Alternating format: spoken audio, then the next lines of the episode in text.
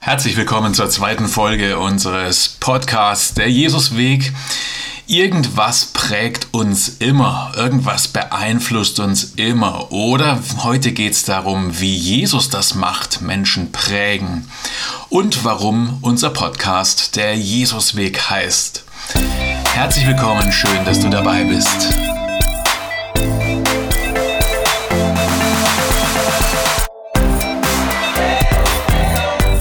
Jesusweg.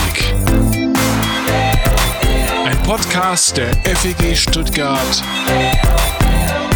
mit Julian Kaiser.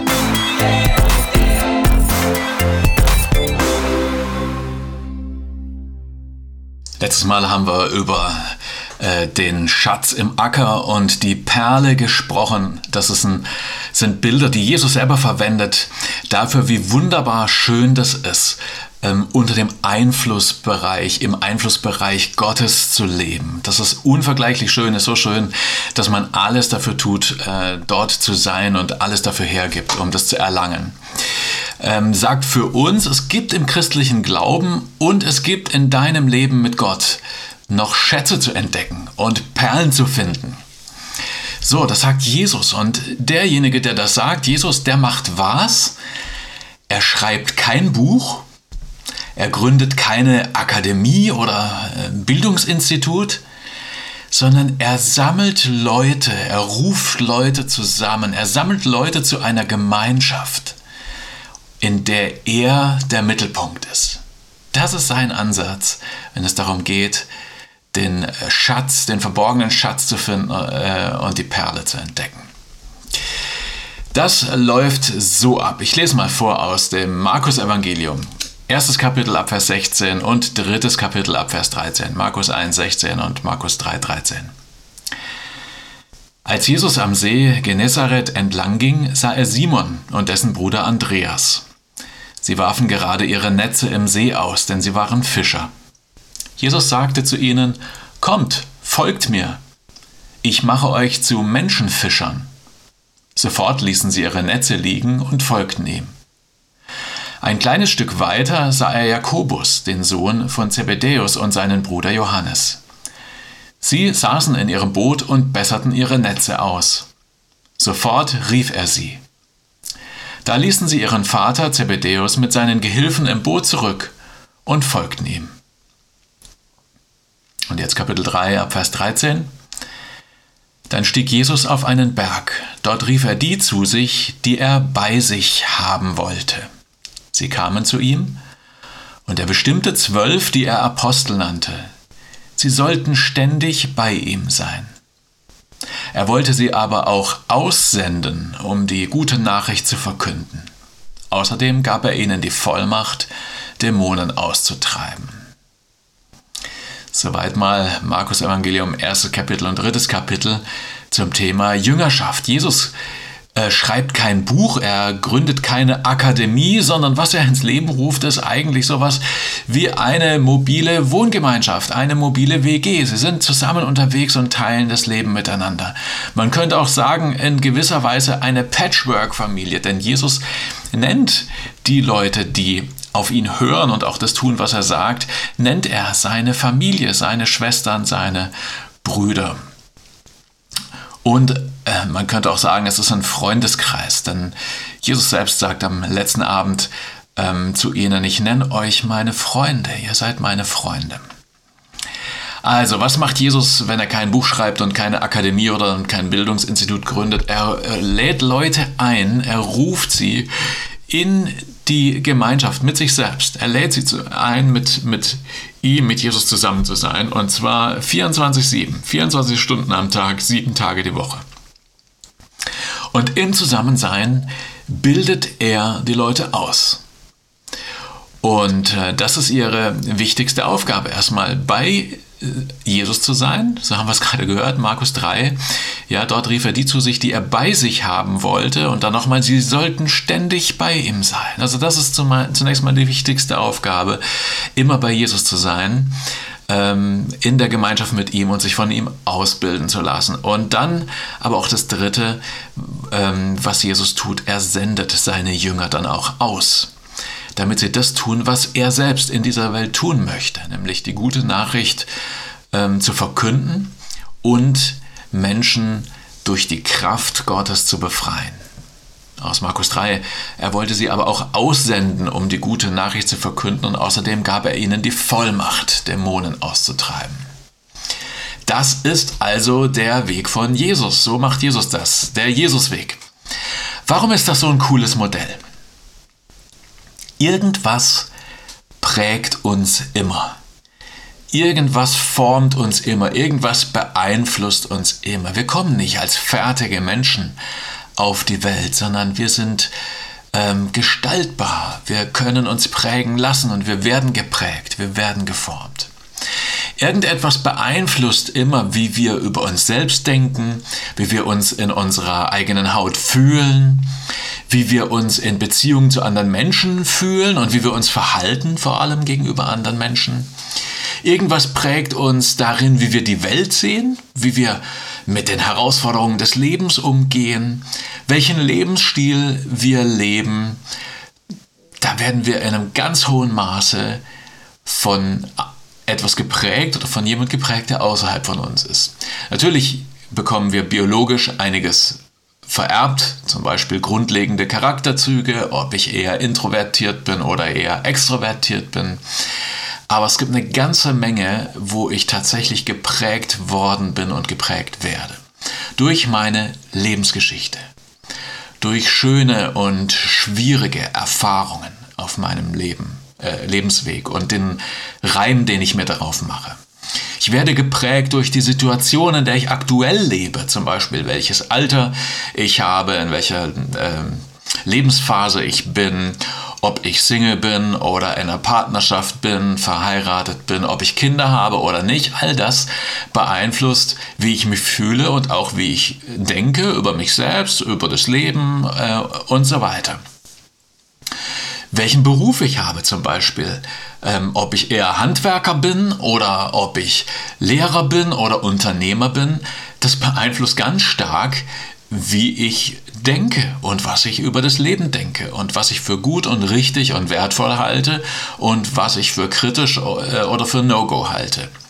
Karl Marx hatte schon festgestellt, dass Sein bestimmt das Bewusstsein. Also die Situation, in der wir leben, die bestimmt in einem ganz hohen Maße, wie wir denken, was wir wollen, was wir für richtig halten und für falsch. Und viel stärker noch als äh, individuelle lebensgeschichtliche Faktoren ist das die Kultur und die Gesellschaft, in der wir aufwachsen. Die prägen uns in einem extrem hohen Maß.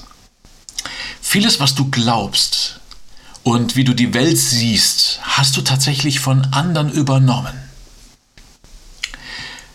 Und in der Regel haben wir das zunächst mal von der Kultur und von der Gesellschaft übernommen und ticken da ganz ähnlich.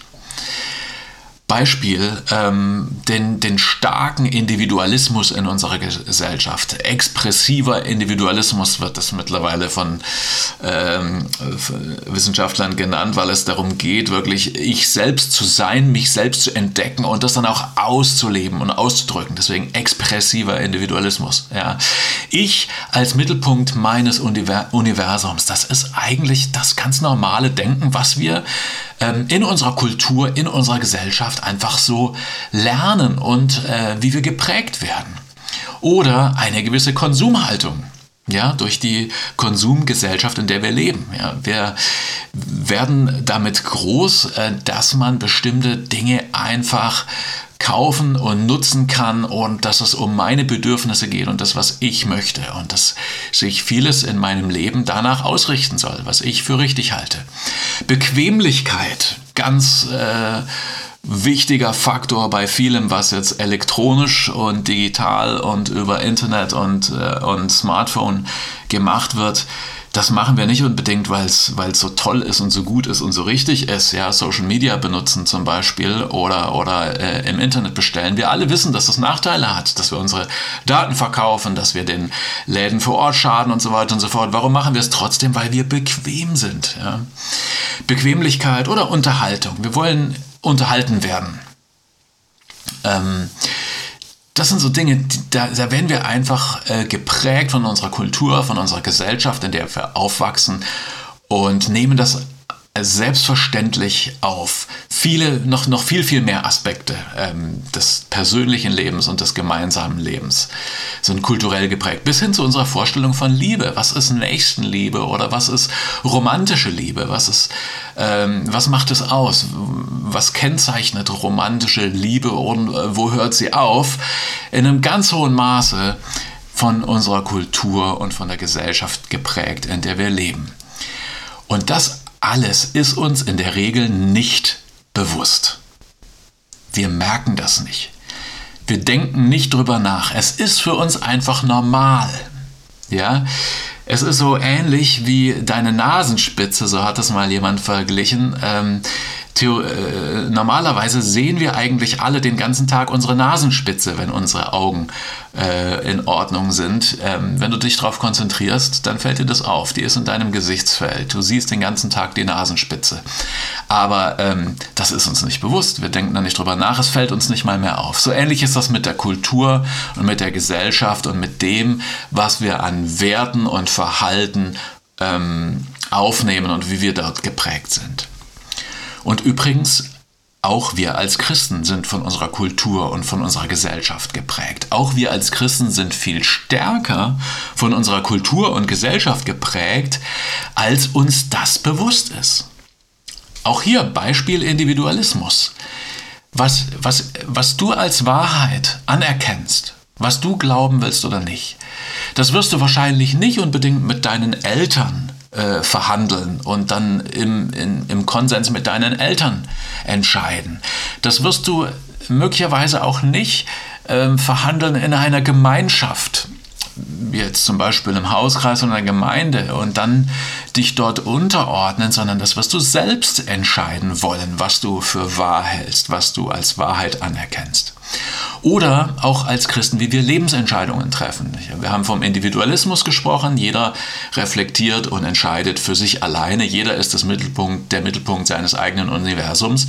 Und so erlebe ich das auch oft bei Christen bei ganz wichtigen äh, Lebensentscheidungen, dass sie die einfach treffen, ähm, haben das mit sich selbst ausgemacht, aber mit niemand anders gesprochen. Oft wäre es gut gewesen vorher mal mit anderen Leuten zu sprechen, sich vielleicht Rat zu holen oder auch mit anderen gemeinsam zu überlegen, wie sieht Jesus das eigentlich? Wie sieht Gott das eigentlich, was ich da machen will? Auch wir Christen sind von äh, Konsumhaltung geprägt. Wenn wir uns eine Gemeinde suchen, dann suchen wir uns in der Regel die Gemeinde, äh, die uns selbst am besten gefällt und die zu unseren Bedürfnissen passt. Und da bekenne ich mich voll schuldig. Das ist der Art und der, der, der Weg gewesen, wie ich äh, zu den freien evangelischen Gemeinden überhaupt gekommen bin. Ja? Ähm, und das war so wenig reflektiert und so wenig ähm, geistlich, sage ich mal, und von Jesus her geprägt. Ich habe in einem ganz, ganz stark einfach eine Gemeinde äh, gesucht, wo ich mich wohlfühle, die mir gefällt und die ein Stück weit zu meinen Bedürfnissen passt. Ja, heute sehe ich das sehr kritisch. Gott hat es gebraucht. Äh, Gott hat mich auf diesem Weg geführt, aber die Art und Weise, nach der ich damals entschieden habe, uhu, also äh, sehe ich mittlerweile sehr, sehr kritisch. Auch als Christen sind wir sehr stark von unserer Kultur und von der Gesellschaft geprägt, in der wir aufwachsen. Ein Beispiel dafür ist auch, was wir als Sünde bemerken und was nicht, wofür wir blind sind. Wir sind nämlich für bestimmte Sünden regelrecht blind als Christen. Also uns fällt es vielleicht noch auf, wenn es uns an Selbstbeherrschung fehlt. Ja, wenn ich ausflippe und anfange rumzuschreien oder äh, meinem Kind eine lang, obwohl ich das gar nicht will, eine Ohrfeige verpasse. Oder ähm, wenn ich ähm, Pornos anschaue, obwohl ich das eigentlich total verwerflich finde und gar nicht will, dann fällt mir das wahrscheinlich auf. Aber es gibt bestimmte Sünden, für die sind wir regelrecht blind, wenn wir als Christen hier in, in Deutschland, in Baden-Württemberg, in der Region Stuttgart aufwachsen. Zum Beispiel Stolz. Stolz äh, wird ähm, oft gleichgesetzt in unserer Gesellschaft mit Selbstbewusstsein. Und ähm, wenn man sich da nicht völlig daneben benimmt, bekommt man dafür Anerkennung und Applaus und Erfolg Denn auch in einer Firma wird das honoriert, wenn jemand selbstbewusst ist und selbstbewusst auftritt und sich gut verkaufen kann und so weiter und so fort. Ihr kennt, ihr kennt die ganzen Slang-Ausdrücke, die es da im Businessbereich gibt. Ja. Ist die Frage, wo ähm, hört da ein gutes Selbstbewusstsein auf und wo fängt der Stolz an? Oder Habgier. Wir können das ganz gut verpacken und verschleiern in unserer Gesellschaft und das als Erfolg verkaufen oder als Wohlstand oder vielleicht sogar fromm als äh, Segen von Gott. Wo hört denn der Segen auf? Wo hört denn der Erfolg auf, der auch für Gott okay ist? Wo fängt denn Habgier an? Ich habe noch nie erlebt, dass ein Christ zu mir gekommen ist in den 15, 16 Jahren, wo ich Pastor bin und gesagt hat, ich muss Buße tun, ich muss, ich bereue das, äh, ich muss Buße tun, ich bin stolz. Habe ich noch nie erlebt. Habe auch noch nie erlebt, dass jemand gekommen ist und gesagt hat, äh, ich bereue meine Habgier. Habe ich auch noch nie erlebt. Ich glaube nicht, dass es daran liegt, weil äh, wir alle so wenig stolz oder so wenig habgierig sind, sondern weil uns das nicht auffällt, weil das in unserer Kultur und Gesellschaft akzeptiert ist und weil wir das kulturell und gesellschaftlich so super verpacken, dass es anerkannt ist und dass es uns nicht bewusst wird, äh, wenn wir hier in, uns in einem Bereich bewegen, der nicht mehr dazu passt, was Gott von uns erwartet. Also, wir sind viel stärker von unserer Kultur und Gesellschaft geprägt, als uns das bewusst ist, als Christen wie als Nichtchristen. Wir nehmen das gar nicht wahr, es ist für uns einfach normal. Es wird uns in der Regel erst dann bewusst, wenn wir anderen Menschen begegnen, die zum Beispiel von einer ganz anderen Kultur geprägt sind und die deshalb ganz andere Maßstäbe für normal halten. Dann merken wir das manchmal. Ähm, oder wenn wir Leuten begegnen, die ganz stark von Jesus geprägt sind, vom Jesusweg geprägt sind. Jetzt meine ich mit Jesusweg nicht den Podcast, sondern der Art und Weise, wie Jesus lebt und denkt. Dann wird es uns bewusst, dass es einen Kontrast gibt zu dem, was wir für normal halten als Christen und als Nichtchristen. Also, wir werden auf ganz viele Arten und Weisen in unserer Lebensgeschichte, aber auch ganz grundsätzlich von der Kultur und von der Gesellschaft geprägt. Ich sag's mal so, irgendetwas oder irgendjemand macht uns immer zu Jüngern. In Anführungszeichen. Ja, irgendwas oder irgendjemand prägt uns immer. Irgendetwas oder irgendjemand will uns auch zu Nachfolgern machen. Ähm, und uns prägen und in seine Nähe und dauerhaft bringen.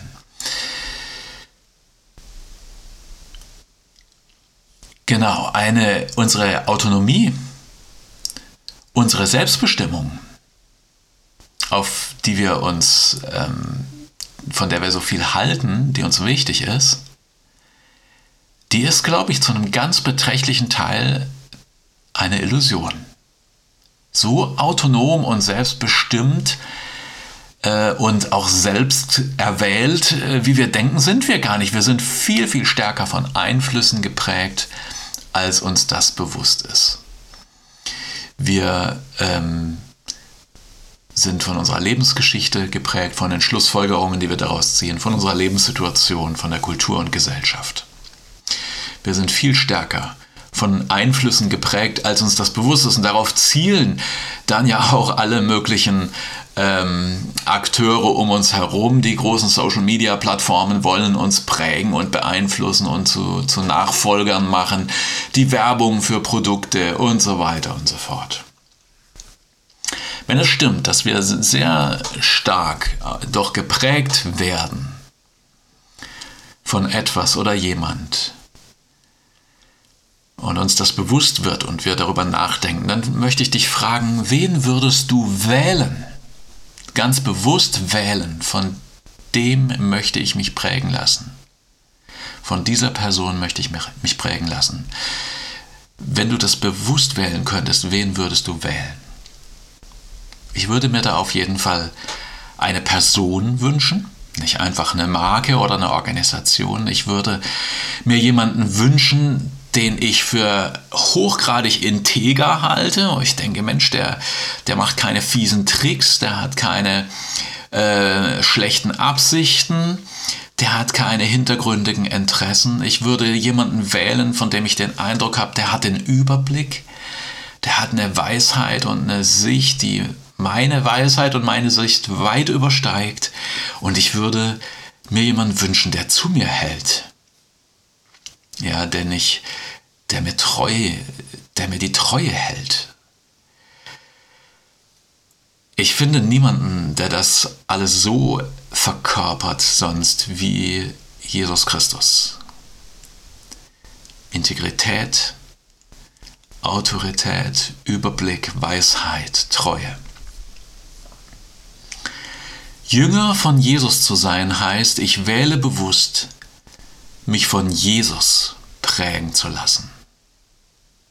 Ich denke darüber nach, dass ich wahrscheinlich von ganz vielen Einflüssen geprägt bin. Manches ist mir bewusst, vieles nicht. Aber ich wähle jetzt bewusst, ein Jünger von Jesus zu werden. Und das heißt, mit Jesus unterwegs zu sein und mich von ihm prägen zu lassen. Das bewusst wählen, das kommt an der Stelle äh, vorerst äh, mit einer Fußnote. Dazu später mehr. Ja, aber vorerst lassen wir das mal so stehen. Ich wähle bewusst, mich von Jesus prägen zu lassen.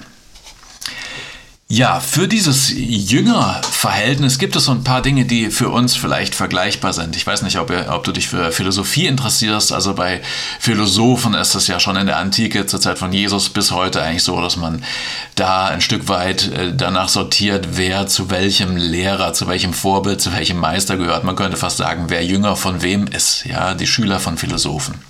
Gab es schon in der Zeit von Jesus. Dann ähm, bei Künstlern ist es auch ganz wichtig, ja. Da sagst du auch nicht nur, sagt man auch in der Regel nicht nur, ähm, ja, der hat eben an der Kunsthochschule in Düsseldorf studiert, sondern dann sagt man, der hat bei Josef Beuys studiert. Und dann äh, wissen die Insider, aha, da ist jemand, der ist im ähm, nicht nur ganz praktisch, hat er da was gelernt, wie ich male oder wie ich Bildhauer äh, bin, sondern der äh, ist auch im Denken und in der Herangehensweise geprägt worden von einem Meister. Vergleichbar in unserer Welt ähm, ist vielleicht auch so eine Mentoring-Beziehung, ähm, ja, wo jemand ähm, erfahrener ist, ein Stück weit Autorität und Kompetenz verkörpert ähm, und andere Personen ähm, äh, mit hineinnimmt und teilhaben lässt an seiner Kompetenz, an seiner Weisheit und sie in ihrem Dasein und auf ihrem Weg fördert. Das ist so ein bisschen vergleichbar wie die Beziehung von Jesus zu seinen Jüngern. Also die Merkmale eines solchen Schülers bei einem Meister oder eines Jüngers in Anführungszeichen. Ja, es ist eine enge äh, Bindung an eine Person, an einen Meister oder einen Lehrer. Es gibt ein Kompetenzgefälle auch zu dieser Person. Da ist jemand, der kann mir was beibringen, von dem kann ich was lernen. Ähm, äh, unter dessen Einfluss kann ich mich entwickeln und kann ich wachsen. Und es macht sogar ein Stück weit der Identität aus. Also ich gehöre zu dem äh, Meister, ja. Das ähm, ist in der Antike äh, zum Beispiel ähm, auch bei Paulus so gewesen. Noch Paulus stellt sich vor als Schüler des Schriftgelehrten Gamaliel. Apostelgeschichte 22, Vers 3.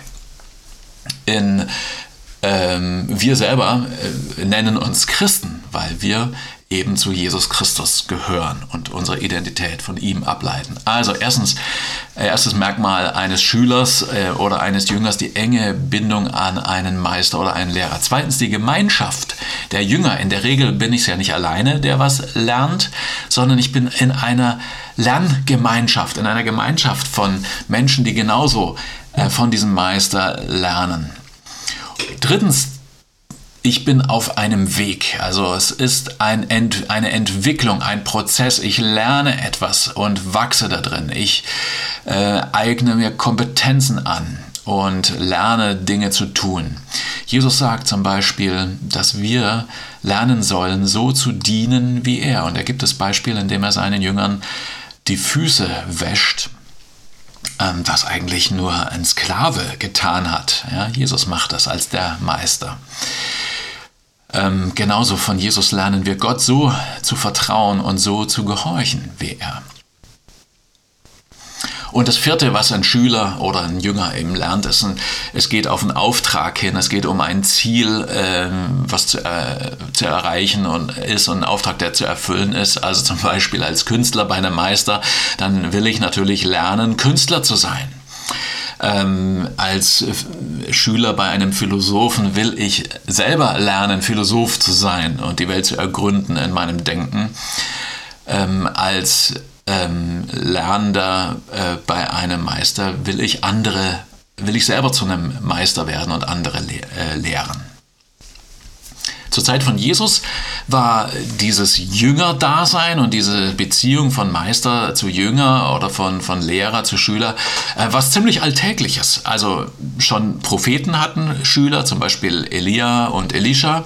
Aber in der Zeit von Jesus war Jüngerschaft eine ganz gewöhnliche Einrichtung, denn junge ähm, Männer ähm, sind, wenn sie das äh, konnten und durften, in Ausbildung zu einem Schriftgelehrten gegangen haben sich darum beworben und äh, sind dann, wenn sie Glück hatten, äh, aufgenommen worden, waren dann in Ausbildung bei einem Schriftgelehrten. Und diese Ausbildung, das war mehr als nur Unterricht, das war mehr als nur Wissensvermittlung, sondern das sind wirklich Auszubildende gewesen, die, die äh, von ihrem Lehrer lernen, wie sie die Heilige Schrift lesen und verstehen können äh, und, und ähm, wie sie das dann auch im Leben und im Alltag anwenden. Und sie lernen das nicht nur im Unterricht vom Lehrer, sondern sie beobachten den Lehrer auch dabei, wie er andere Leute berät und wie er mit den Situationen seines Lebens und mit den Situationen anderer Leute umgeht. Und das Ziel ist selbst Lehrer in der Heiligen Schrift zu sein. Also Schriftgelehrte und Rabbis zur Zeit von Jesus hatten Jünger, hatten Schüler auf eine ganz ähnliche Art und Weise wie Jesus. Jesus war also in den Augen der Leute ein Rabbi. Jesus war ein Schriftgelehrter, wie ein Pharisäer. Ja, in vielem ähm, seiner Herangehensweise an die Heilige Schrift und das, das, was wir von Gott erkennen und unser ganzes Leben prägen soll, ist Jesus ein, ein, äh, eins mit den Pharisäern. Jesus hat genauso eben wie ein Rabbi ähm, auch auszubildende Jünger. Ja, die Pharisäer fanden das ja dann übrigens deswegen auch an Jesus so besonders irritierend, weil sie dachten, der ist doch einer von uns. Wieso stänkert der immer gegen uns? Ja, wieso kritisiert er uns ständig? Also bei Jesus, der hat also Jünger ähm, wie ein Rabbi, die an ihn gebunden sind, die ihm verpflichtet sind, die von ihm lernen, die sich unter seinem Einfluss entwickeln und wachsen als Persönlichkeiten und ähm, dadurch, indem er das Leben mit ihnen teilt, indem sie ihn erleben und an seinem Vorbild lernen, seine Worte hören, die er sagt, sein Verhalten beobachten, seinen Glauben, seine Spiritualität teilen und äh, damit reinwachsen, den Umgang mit anderen Menschen äh, sich abschauen, Umgang mit bestimmten Lebenssituationen, mit Herausforderungen und so weiter. Das war wesentlich mehr als Schule, es war wesentlich mehr als Wissen für den Kopf, sondern es ging darum, wirklich zu denken, zu glauben und zu leben wie ein Jünger. Übrigens, wenn wir sagen, wenn ich sage mehr als Schule, mehr als Wissen für den Kopf, ähm, manchmal haben wir in der Gemeinde äh, auch so das Denken unter uns Christen, dass es vor allem ums Bibelwissen geht oder ums Wissen über Gott oder so. Ja, aber ähm, das ist eben nicht das Konzept von Jesus. Jesus ähm, vermittelt nicht nur Wissen, gründet kein Bildungsinstitut, sondern eine Lebensschule. Also Jesus war eigentlich mit seinen Jüngern ein, wie ein Rabbi zu seiner Zeit, mit seinen Schülern, aber Jesus bringt einen ganz eigenen Twist da rein, eine einzigartige Farbe. Das macht etwas Einzigartiges ähm, in dem Verhältnis zwischen Jesus und seinen Jüngern. Und da muss ich jetzt einfach ein ganz großes Dankeschön sagen an Fritz Rienecker und Gerhard Meyer, ähm, von deren Artikel über Jünger ähm, im Bibellexikon ich hier eine Menge gelernt habe. Ganz klasse Artikel. Also die eigene Farbe von Jesus ist ähm, in Bezug auf seine Jüngerausbildung, Jesus selbst hatte keinen Lehrer, wie die Leute richtig feststellen, sondern er hat einen Vater, einen Gott. Und zwar den Gott, der Himmel und Erde geschaffen hat. In Johannes 7 ab Vers 14 hören wir das. Ähm, da lesen wir, die Hälfte der Festwoche war schon vorüber, da ging Jesus hinauf in den Tempel und er lehrte das Volk.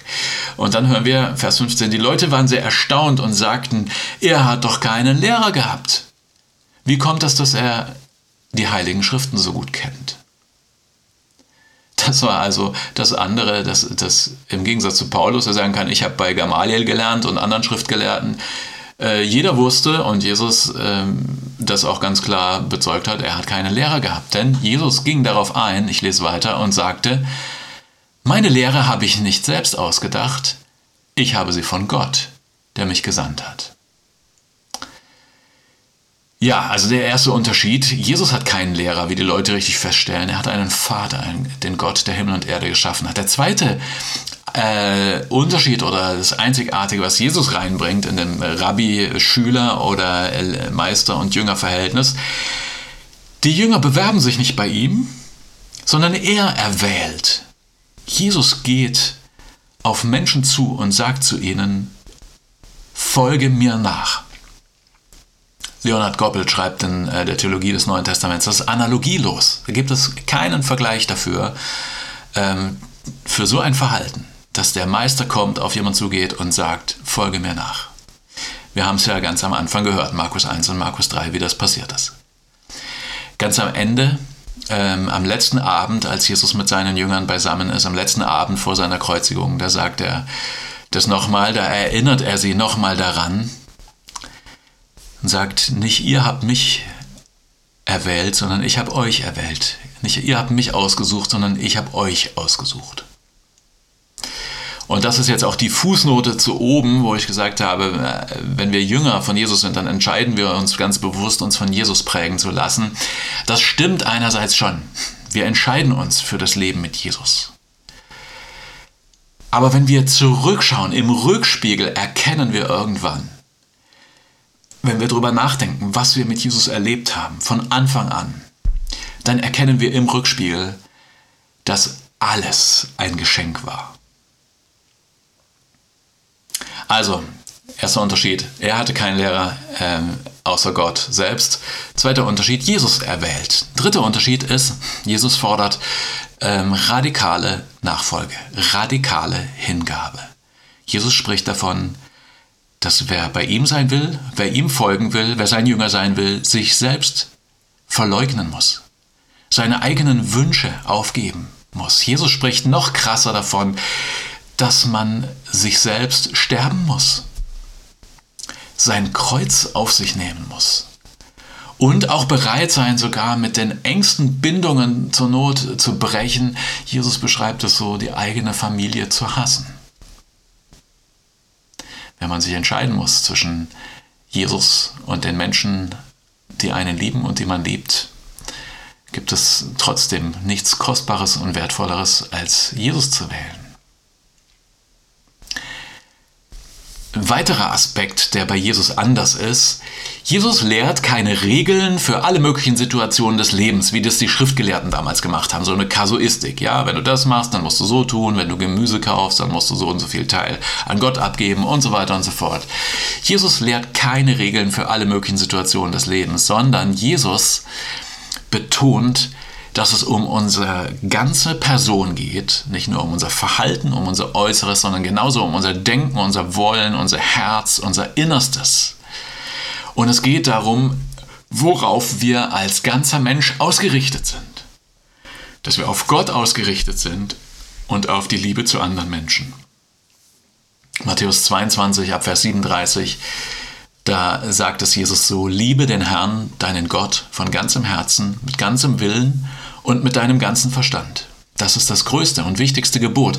Aber gleich wichtig ist ein zweites, liebe deinen Mitmenschen wie dich selbst. Und Achtung, jetzt kommt's, in diesen beiden Geboten ist alles zusammengefasst, was das Gesetz und die Propheten fordern.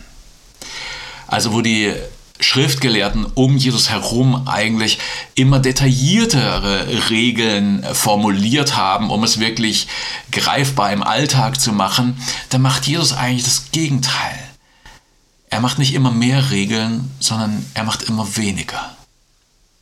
Liebe Gott mit deinem ganzen Dasein und liebe deinen Mitmenschen. wie du dich selbst liebst. Das ist alles. Darum geht's, sagt Jesus. Dann ist Jesus auch weniger ein Lehrer für ein bestimmtes System oder bestimmte Gedankenkonstrukte. Er ist eigentlich mehr ein Botschafter, ein Überbringer einer guten Nachricht. Er sagt, Gott richtet jetzt seine Herrschaft auf. Gott übt jetzt Einfluss aus, wie ein guter König. Ihr könnt euch diesem König unterstellen, ihr könnt jetzt und hier in dem Königreich Gottes leben.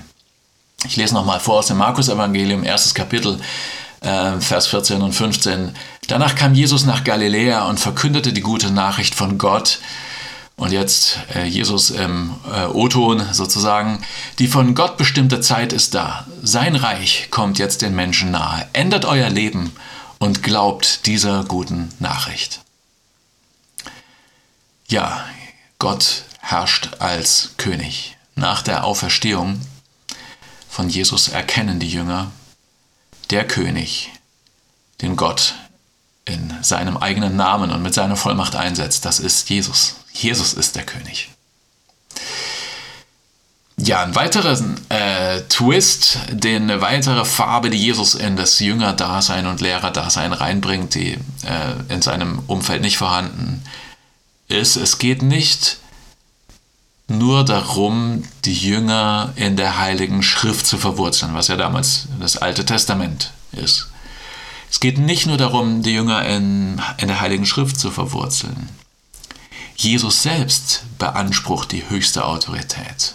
Jesus selbst beansprucht die Autorität, zu sagen können, was gilt und was nicht, was richtig ist und was, äh, was nicht. Jesus sagt die atemberaubenden Sätze, wenn es um die Heilige Schrift geht. Ich aber sage euch. Jesus sagt, ich habe signalisiert, ich habe die Vollmacht. Ja, Gott ist mein Vater ähm, und, und ich bin der Weg. Ich bin die Wahrheit. Ich bin das Leben. Ich, ich sage euch was gilt und was richtig ist. Wenn es schon bei einem normalen Rabbi natürlich ein Kompetenzgefälle gibt zwischen dem Rabbi und seinen Schülern, dann ist bei Jesus das Kompetenzgefälle natürlich noch viel krasser. Ähm, deshalb gibt es da eigentlich nur eine Reaktion darauf, zu sagen, Jesus, jawohl, den Überblick, den du hast, den habe ich nicht diese Integrität, diese Reinheit im, im, Denken, im Wollen, im Herzen wie du, habe ich nicht.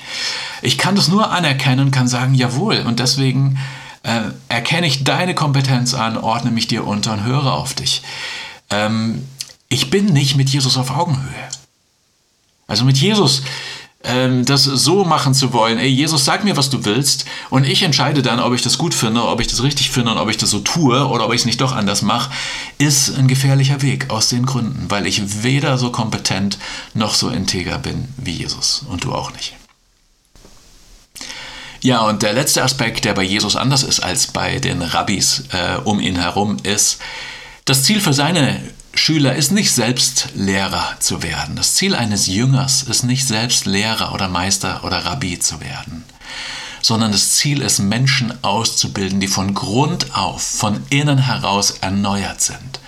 Das Ziel ist, Menschen auszubilden, in denen sich die Herrschaft Gottes ausdrückt, dass, in denen Gottes Einfluss zur Geltung kommt.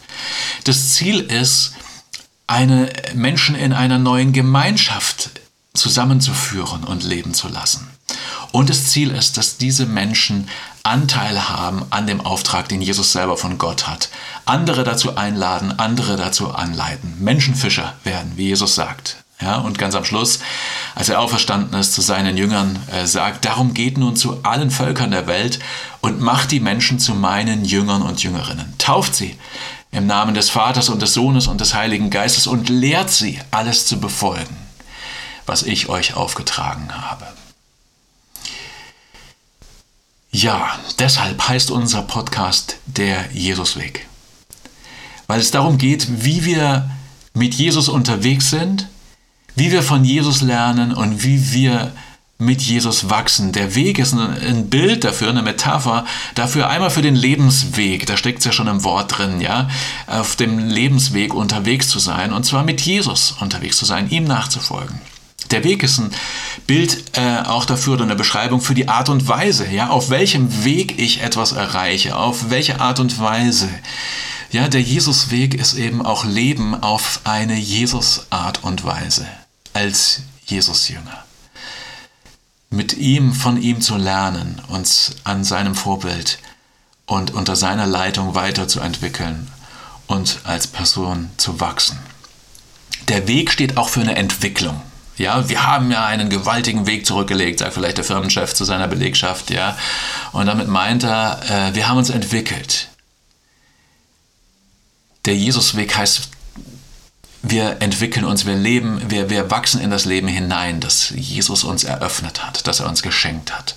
Und wir helfen anderen dabei. Und nicht zuletzt ist der Weg auch ein, äh, eine Metapher für den Lebensstil. Vor allem, äh, ja, wir kennen es aus dem Englischen, ja, ähm, der American Way of Life oder Frank Sinatra, der singt I Did It My Way. Ähm, der Weg ist ein Bild für Lebensstil. Wenn wir vom Jesusweg reden und über den Jesusweg reden, dann geht es auch darum, was ist unser Lebensstil? Wie leben wir? Und das alles in der Nähe von Jesus und auf seine Art und Weise.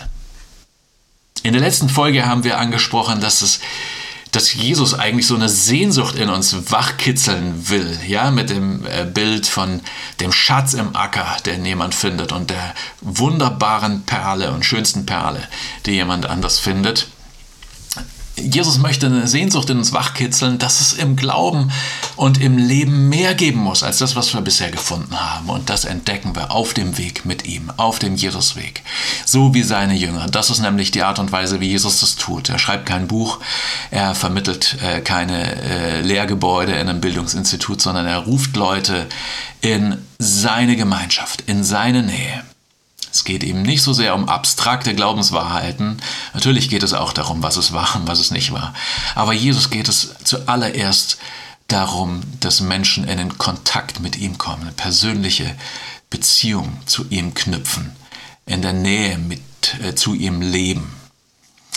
Ähm, Jesus geht es auch darum, nicht, nicht so sehr darum, um ein statisches, ich bin Christ, es klingt ja recht statisch, das bin ich, ähm, Jesus geht es mehr in, in, in seiner Beziehung zu seinen Jüngern um etwas Dynamisches. Ich lerne als Jünger. Ich entwickle mich. Ich wachse. Da steckt es schon in, in dem Dasein drin, dass ich, ähm, dass ich wachse, dass ich lerne. Und Jesus geht es ähm, weniger um Veranstaltungen, sondern mehr um Gemeinschaft. Eine Gemeinschaft, die sich durch Nähe auszeichnet, die sich dadurch auszeichnet, dass er in der Mitte ist, die sich durch Offenheit auszeichnet. Und nicht zuletzt ist der Auftrag, den Jesus seinen Jüngern gibt, nicht nur in einer Gemeinde, sondern im ganzen Leben und in der Welt. Das Königreich Gottes soll wachsen. Ja, ich möchte jetzt gerne beten. Ich lade dich ein, mitzubeten, wenn du das möchtest. Ich spreche einfach ein Gebet, auch stellvertretend ähm, für dich und du kannst dich in Gedanken einklinken. Jesus Christus, ich danke dir, dass du Kompetenz und Integrität verkörperst wie niemand sonst. Ich danke dir, dass wir bei dir so viel lernen können und es ist gut, wenn wir uns entscheiden, wenn ich mich entscheide, ganz bewusst mich von dir prägen zu lassen. Und das machst du, indem du mich einlädst, als Jünger zu leben. Und dazu möchte ich ja sagen. Ich möchte in deiner Nähe sein und in deiner Nähe bleiben, bei dir bleiben. Ich möchte da sein, wo du bist. Und ich möchte im Kontakt, in der Beziehung ähm, zu dir mehr lernen über Gott und das Leben und mich selbst. Ich möchte mich weiterentwickeln, ich möchte wachsen und ich möchte, dass, dass du mich dabei beeinflusst. Ich möchte mich darin von dir leiten lassen. Und Jesus, ich möchte auch in eine Gemeinschaft hineinwachsen von Lernenden. Bitte schenke uns diese Gemeinschaft, die, die sich auszeichnen, dass du in der Mitte bist und dass wir offen sind, dass wir eine Nähe zueinander haben, dass wir uns nicht was vorspielen, dass wir nicht nur über Bibelwissen reden, sondern dass wir uns miteinander unterstützen und fördern darin, ganz offen und ehrlich mit dir unterwegs zu sein. Jesus, du hast einen Auftrag für uns. Du möchtest, dass auch durch uns dein Einfluss in dieser Welt wächst. Du willst uns dazu gebrauchen. Und dazu sage ich ja, ich möchte bei dir sein, ich möchte von dir lernen und ich möchte deinen Auftrag erfüllen. Amen. Ja, das war die zweite Folge vom Jesusweg. Nächstes Mal geht es darum, Jesus ist nicht mehr da, wie damals. Wie können wir dann überhaupt seine Jünger sein? Uns erscheint es ja vielleicht als ein riesiger Nachteil, ein enormes Defizit, Jesus nicht ganz äh, konkret als Person vor uns zu haben. Jesus sagt überraschenderweise, das ist ein Vorteil, das ist kein Nachteil. Ihr solltet euch freuen. Mehr dazu beim nächsten Mal im Jesusweg. Und wie immer, wenn ihr Fragen habt, wenn ihr Anregungen habt oder einfach mal Hallo sagen wollt, schreibt ähm, gerne an meine E-Mail-Adresse julian.kaiser.fegstuttgart.de. Gott segne dich. Bis zum nächsten Mal.